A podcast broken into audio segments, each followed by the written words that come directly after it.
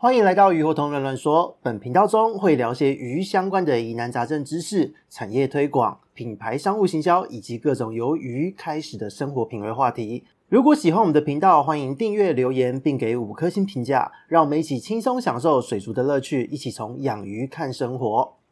Hello，大家好，这里是鱼活通乱乱说的梧桐，我们又见面了。上个礼拜呢，就是我们有试出了电子信哦，就是关于我们每个月最后一天会放出的鱼病注意报的文字版。那我们在电子报之中呢，又是有针对了就是一个月的疾病做总结，也有针对了九月份可能会遇到的问题做一些预警。那结果呢，很不幸的乌鸦嘴又成真了，所以呢，我都在想这个系列要不要改成乌鸦嘴系列哦？因为呢，在最近呢，其实来的一整个咨询，特别是这一整个礼拜哦，呃，柱状病有一大堆案例。然后呢，肤霉病也有一大堆案例，异型的朋友还有属鱼的朋友来了一大堆。那其中有很多的鱼友可能以前都没有特别听过小弟这边的频道。那在这一次就是有推荐他们听了一些集数，那也有很多的鱼友热心分享，真的是非常的感谢哦。因为呢，在最近其实就是因为换季的关系，很多人的鱼缸因为没有很好的照顾或是清洁，他们可能就一直撒饲料啊之类的，结果到最后就整个业力引爆。在最近这一段时间呢，就刚刚好从九月二号吧到现在，每天几乎都有业力引爆的案例。那甚至有很多呢，就是。急件的这种状况，可能就是他只养了三个月到半年，可是因为呢，他就是嗯看了很多的都市传说文章哦，就可能某一些鱼要高温养，然后呢滤材叠成塔，那他又定期下药，结果呢在发生事情的时候，他又听了网络上大家说的。就又要它升温再下药，所以来的时候我甚至接到一个案例，是它的鱼缸温度高达三十六度，我不太懂为什么会把鱼缸的水温弄到跟人的体温差不多，然后它的鱼一直喘，还好那条鱼是花罗汉，就是非常的耐命，就这样的案例都有出现，加温到三十六度，我真的觉得超级酷炫的。哦，这个有超乎我的有超乎我的预期啦，因为一般养鱼我们觉得三十度、三十二度就已经是一个很极限值的高温了，对于大部分人来讲，你用这个温度再搭配药物，应该两三天就会 chuck 起来，这样这是非常危险的一件事。那我觉得能够升到这个温度也不容易哦，因为就我所知，记忆中一般的加温器好像不太能够升到这个温度。他跟我说他三十六度，还给我看温度计的照片，我真的觉得太酷了。那要记得，我们养的是变温动物哦，它是随着环境的温度去改变它的代谢的。那虽然说在它的这个疾病初期呢，你稍微加温一点，对于它这个治愈力的上升，它的代谢效率是有帮助的，免疫力会更好。可是如果你的鱼的疾病呢，已经到中症或是重症后期的时候，你加温只会让它死更快。而且呢，在越高温的时候，其实哦，这边教大家一个小诀窍：越高温的时候啊，如果你真的要做加温处理的话，请你把药物的剂量呢稍微减少一点，因为高温会让药物的效果加强之外呢，对于鱼的身体伤害也会非常的大。那请你自己在鱼的状态，还有就是药物的效果，还有疾病的病程之间这三件事情之间，自己去试着抓一个平衡哦。那当然，这个部分的操作是要考验观察，还有自己饲养的经验和功力了。那但是呢，至少给大家爱加温下盐下药的人有一个方向可以寻哦，这是非常重要的一件事，因为真的这个月出乎我的意外，看到了三十六度、三十四、三十六度的高温，这真的是 amazing。就这个是我目前今年度遇到最离谱的一个加温案例哦。那再来呢，就是要跟大家聊一聊哦。其实呢，在这一段时间，这两天就是即将要到达白露的一个节气了。那这个节气呢，在我们上个月的月底就跟大家讲过。这一天开始呢，就开始正式的进入所谓的秋天的气候。那很多农村的朋友或是长辈呢，都会讲白露雨是有毒的哦。那这个毒到底是什么毒？其实不是说因为这个雨，所以造成大家的鱼只出事情，而是呢，因为秋天日夜温差开始加大了，很容易就会诱发过敏之外呢，那感冒的几率也会大增。所以前两年呢，可能因为疫情的关系，大家没有特别的感觉，因为人人也戴口罩。可是实际上呢，在今年应该要恢复以前的状况，就是在秋天、春天这一种日夜温差大，然后呢，空气湿度又高的一段时间，可能感冒和过敏的状况非常的多，所以等于是说流感啊，各式各样的一些呼吸道疾病的这个状况又要出现了，所以就请大家稍微谨慎一点哦，不要忘记我们现在大家已经拿掉了口罩，恢复了正常的生活，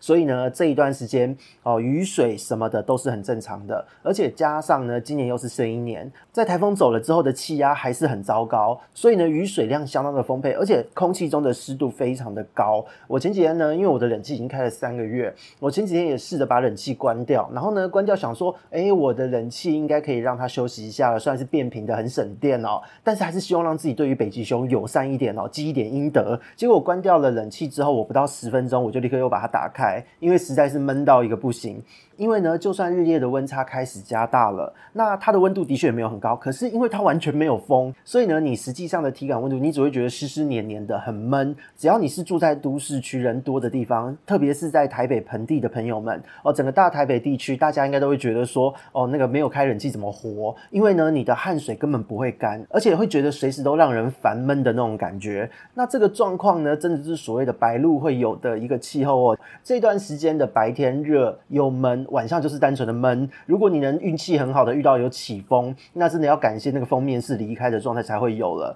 所以呢，在这一段时间，各位朋友们自己注意健康哦。就是我们养鱼的人呢，毕竟还是人嘛，所以呢，大家还是要把自己的身体顾好。那虽然说鬼门关了，该开学的也开学了，小鬼头都全部都回去学校了。那同时要恭喜大学生步入新生活，也恭喜爸爸妈妈们呢，都是就是解脱了，OK，好好的过自己的日子。所以呢，这一段时间在人的部分，至少还是有一点好事发。生，但是呢，就是讲回鱼的部分哦，在这段时间呢，我们就是像前面讲到的，有各种超自然的状况之外呢，其实很大的一个程度，在我们室内养鱼的朋友们也都会有感觉，就是怎么水浊的速度变快了。所以这个部分呢，我相信很多的饲主朋友们都会有点无力。那所以呢，今天就是来跟大家聊一聊，在这个节气呢，注意它的日夜温差，但是你要注意维持通风。那能够用冷气的方式吹一吹，让鱼舒服，人也舒服是最好的。如果不行的话，那你就是用。多换水的方式来做处理，所以这个部分呢是很重要的一件事。不过呢，讲到这边就是也有很多的好事发生啦，因为今年呢就就是有很多的人在这一个礼拜。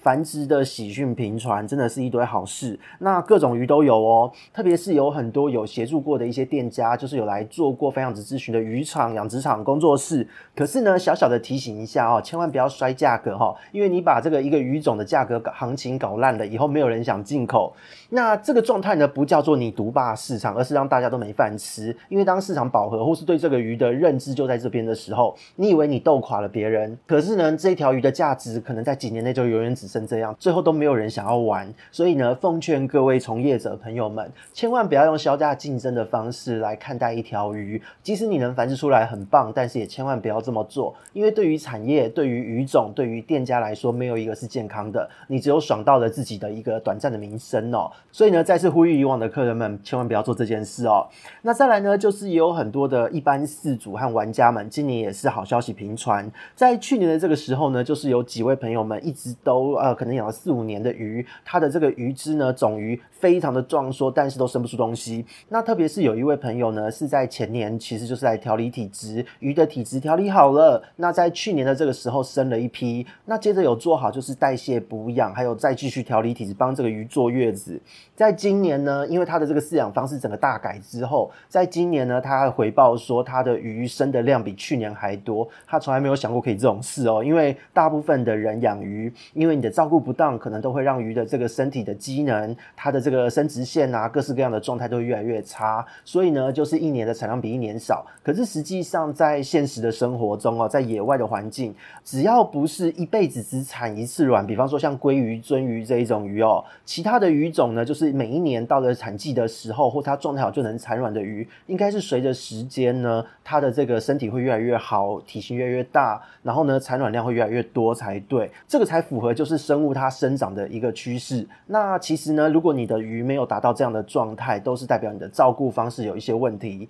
那在去年呢，这一位朋友是养七彩，就非常的开心。他的老种鱼呢，在去年生了一次，今年的产量又更多。那这个部分就是饲主养的有成就感，我自己也服务的很有成就感，也很感谢，就是很多饲主都有来回馈调整养法之后的一些后续状况。然后呢，因为我自己很好奇，我就说，那你生了这么多，你的这个鱼生那么多，你怎么办？他就说他把小鱼拿去。去跟别的玩家的小鱼交换，然后呢，多的鱼又拿去换饮料、换小孩的尿布，因为是新手爸爸哦。其他的还有就是他卖给新手，让大家一起入坑。然后呢，打算就是自己成立一个小小的同温层这样子的概念，我觉得是蛮棒的一件事哦。因为其实呃，兴趣的分享就是这么的单纯。那我觉得以物易物去处理这些鱼也是一个不错的方式，而且呢，这是自己的成绩，那自己玩得开心也没有影响到行情，也是一种不错的模式。所以呢，总而言之哦，就是这段时间根本就是几家欢乐几家愁哦，欢乐的很欢乐，就是都有好消息啊，愁的全部都是因为过度的操作，或是过去的饲养方式太糟糕。那真的来咨询呢，也来不及救，因为身体的底子烂了，因为毕竟这个时候就是内分泌也会推波助澜，让你的鱼身体烂的会更烂哦。所以呢，这段时间来生病的、急件的，真的很难救。我相信你的鱼也尽力了，那我这边也尽力协助了。可是呢，当你的鱼没有求生意志，或是他的身体跟不上他的求生意志的时候，那我们做再多努力都是没有用的。所以呢，最根本的还是要调整自己的操作和心态哦，这个真的是非常重要哦。所以呢，说这个是多事之秋，我非常的赞成。只是呢，在这个节气的当下呢，也必须要跟大家聊一聊哦。就是呢，最近还有很多的事主，就真的是过度的焦虑。那我知道说有些事主是本频道的忠实听众，一直都会听，那也都会记得每一集都说要清理，要清理，要清理。然后呢，他就真的都有清理。可是呢，就是有点矫枉过正了。就是呃，在这一段时间，有一些听众朋友们来讯，那我都发现是根本就是过度清理。所以呢，这个部分这一集其实有点劝世集哦。就是呢，清理鱼缸这件事情很好，但是麻烦不要清理过头哦。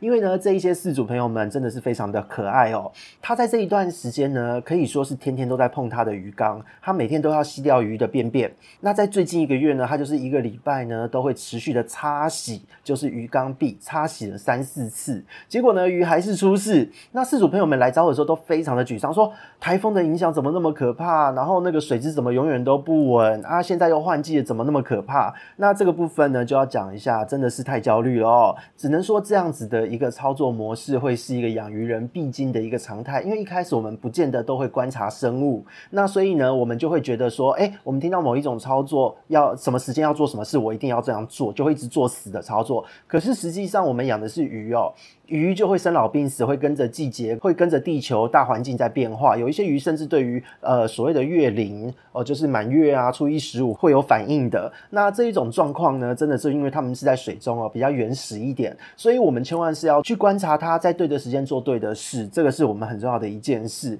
那很好玩的是，最近来做这种呃所谓的一个告解的饲主朋友们哦，很沮丧的饲主朋友们有两种极端，那共通点都是在于不太会观察鱼。第一种。是缸子非常简单，但是它一直操作。第二种是缸子超级复杂，然后呢，它也一直操作。那这就很好玩喽，因为呢，缸子很简单的四组呢，你可能是裸缸子放了一颗石头，然后就放水妖精，放一个海绵过滤器，像这个样子超级简单的一个缸体呢，这个四组又三天两头去吸鱼便便，这个比较简单型的造景呢，实际上你的主力过滤是在那一颗过滤器。那过滤器上面我们要培养的是消化菌。消化菌呢，它是需要一些养分的，这些养分就是来自于你鱼的一些排泄物，还有你的饲料残渣。那它都要时间慢慢长，它要有足够的养分，而且是渐进式慢慢变多的养分，它才能够慢慢的长大。那当你的菌膜长稳了，你的消化菌长稳了，你怎么做都没差。可是呢，你一直擦洗鱼缸，一直在处理你的鱼缸，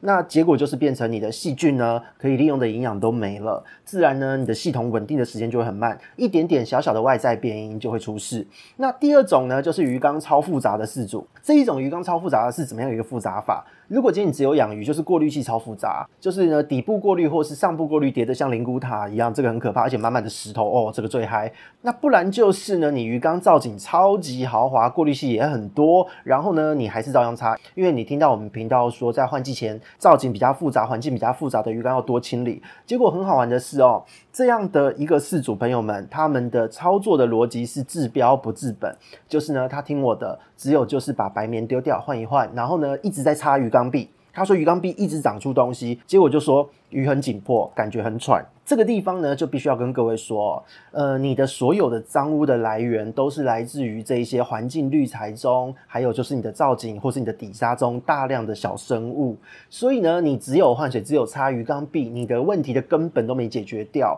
那你的鱼怎么会稳定？你的系统的毒素怎么会解决掉？所以完全的两种极端，在这一阵子都有大量的来做咨询。那第一种是鱼可能有中毒反应，可能有蒙眼，因为可能在水中呢，它的系统永远不稳定，造成了一些代谢的负担。第二种呢，是直接就是原虫咬上身，特别是石头绿材很多的朋友，在这个季节呢，就是会容易出事的季节。那当鱼出事呢，就是如果你还没处理，你第一时间赶快来敲，我都觉得还好解决。那下药了才来咨询，就是下药之后还没好，甚至是状况变得更糟才来做咨询，这个都太慢了哦。因为呢，实际上现在在你的鱼缸中，你的鱼已经因为环境中的毒素造成了很大的负担，所以才出事。因为你的鱼缸中的小生物正在世界大战哦，那可是你又下了药，是药三分毒嘛。那它已经被毒素受伤了，你又下了更多的毒，它的状态怎么会好呢？啊，你从头到尾你没有把问题的根本解决掉嘛，就是鱼缸的这些底沙，还有鱼缸的滤槽区，所以呢，这个就是非常的尴尬。因为我们所谓的做对的操作的之前，你要会观察生物，你要理解生物的世界是什么一个运作的原理。所以呢，在这边真的是要小小劝示一下哦，就是建议大家养鱼这件事情呢，逻辑跟所谓的种植物很像，你不会播种下去之后呢，每天把那个种子挖出来看看它发。发芽没吧？哦，所以它是这样的概念。那同样哦，我们养鱼要养水，养水要养菌嘛。那虽然说养菌这件事情，坦白说不是绝对必须。如果你有经验，你懂它的运作原理，你今天根本不用养水，你有过滤，你立刻加水，立刻放鱼，你都知道说该怎么样做，让系统和你的鱼从一开始就是一开缸立刻放下去的状态之下，都可以安全平安的稳定度过。哦，这个是我们了解原理之后我们做得到的事。可是如果你对于鱼还有鱼它生存的世界并没有那么熟悉，那请你千万不要做这样的事哦，因为呢，当你放了过滤，有了造景，你养菌是必须的，那只是你怎么养。那当然呢，这个原理解释起来很复杂，可是呢，原则上你就必须要给他们有地方住嘛，再来就是要有东西吃，再来就是要有时间生长。那你天天打扰他们，不让他有东西吃，然后呢，又不让他有时间长。这一件事情就是很尴尬了，那更不用说就是环境复杂的鱼缸。如果你今天呢，呃，滤材的选择就错了，结果他们连住的地方都没有，很难附着上去，就是要很久才附着上去。那你的鱼缸本来就不会稳定哦。那你就算再怎么样清理，天天去打扰他们也都没有用。而且呢，最重要的是，我们养鱼是希望大家轻松一点养，你不要这样子自己弄得自己也很累。当如果你今天投入的时间心力这么高的时候，你自然就会没有办法在养鱼的这件事情中得到一个成就。就感，那就会造成你的身心灵都会受创，那就完全失去了我们就是说养鱼这一件事情疗愈身心的本意了。坦白来说，真的是中秋节快到了，就放过你的鱼，也放过自己，也放过那些小生物。你去吃个烤肉，吃个月饼都好，让你的鱼缸小生物有时间好好长。关心鱼缸是好事，但是你不要过度关心哦，因为关心则乱，你越看越担心，就越想乱弄它。那当你乱摸它、乱弄它，在不恰当的时机做了这件事情，那你的鱼呢，紧迫你的菌虫也长不稳，最后呢，鱼和你和你的系统三方都受伤，这一件事没有意义哦。所以呢，提醒大家哦，在过去呢，频道提醒大家要清理，真的是在说那些打死不清理鱼缸爆炸脏的。那如果你的鱼缸呢是新缸或裸缸，今天你也一直在狂洗的话，那最后就一点用都没有了。所以呢，所谓要做对的事，真的不是要你死操作，你要理解原理，去观察生物状态。比较简单的缸子，你就一段时间不要理它，喂食量少一点，它就会慢慢的稳定下来。那第二个状况就是那些很复杂的鱼缸哦，你就是要直接大清理你的滤槽还有你的底沙。如果你都不清理这些死角，只有换水擦缸壁的话，那你再来嚷嚷鱼怎么出事，我们也帮不了你哦。那这两种状况呢，说白了都是属于你三天两头做些怪事，那最后鱼就出事的案例。只是呢，它是两种完全不同的极端。所以呢，实际上我们在养鱼的时候，我们就算要清理，你也要知道你是为了什么而清理。太复杂的鱼缸就是大清理就对了，很简单的鱼缸。就是你只要做适当的清理就好。那如果你说你很担心你的鱼缸你不清理会很脏，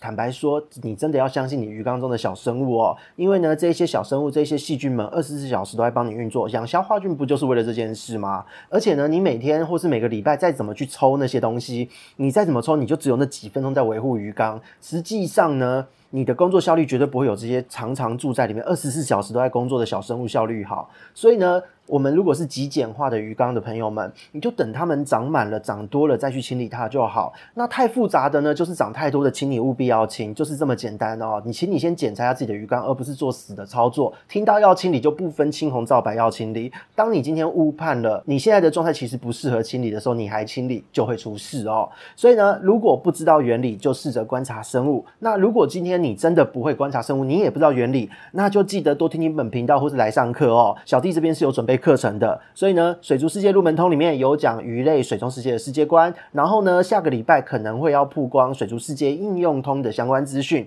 那到时候就请大家准备好被广告抹脸吧。那也就提醒大家哦，放过你的鱼，也放过自己。人生很难，中秋要到了，看鱼是疗愈，不是在找自己麻烦。那我们这边呢是鱼活通乱乱说，我们下周见，拜拜。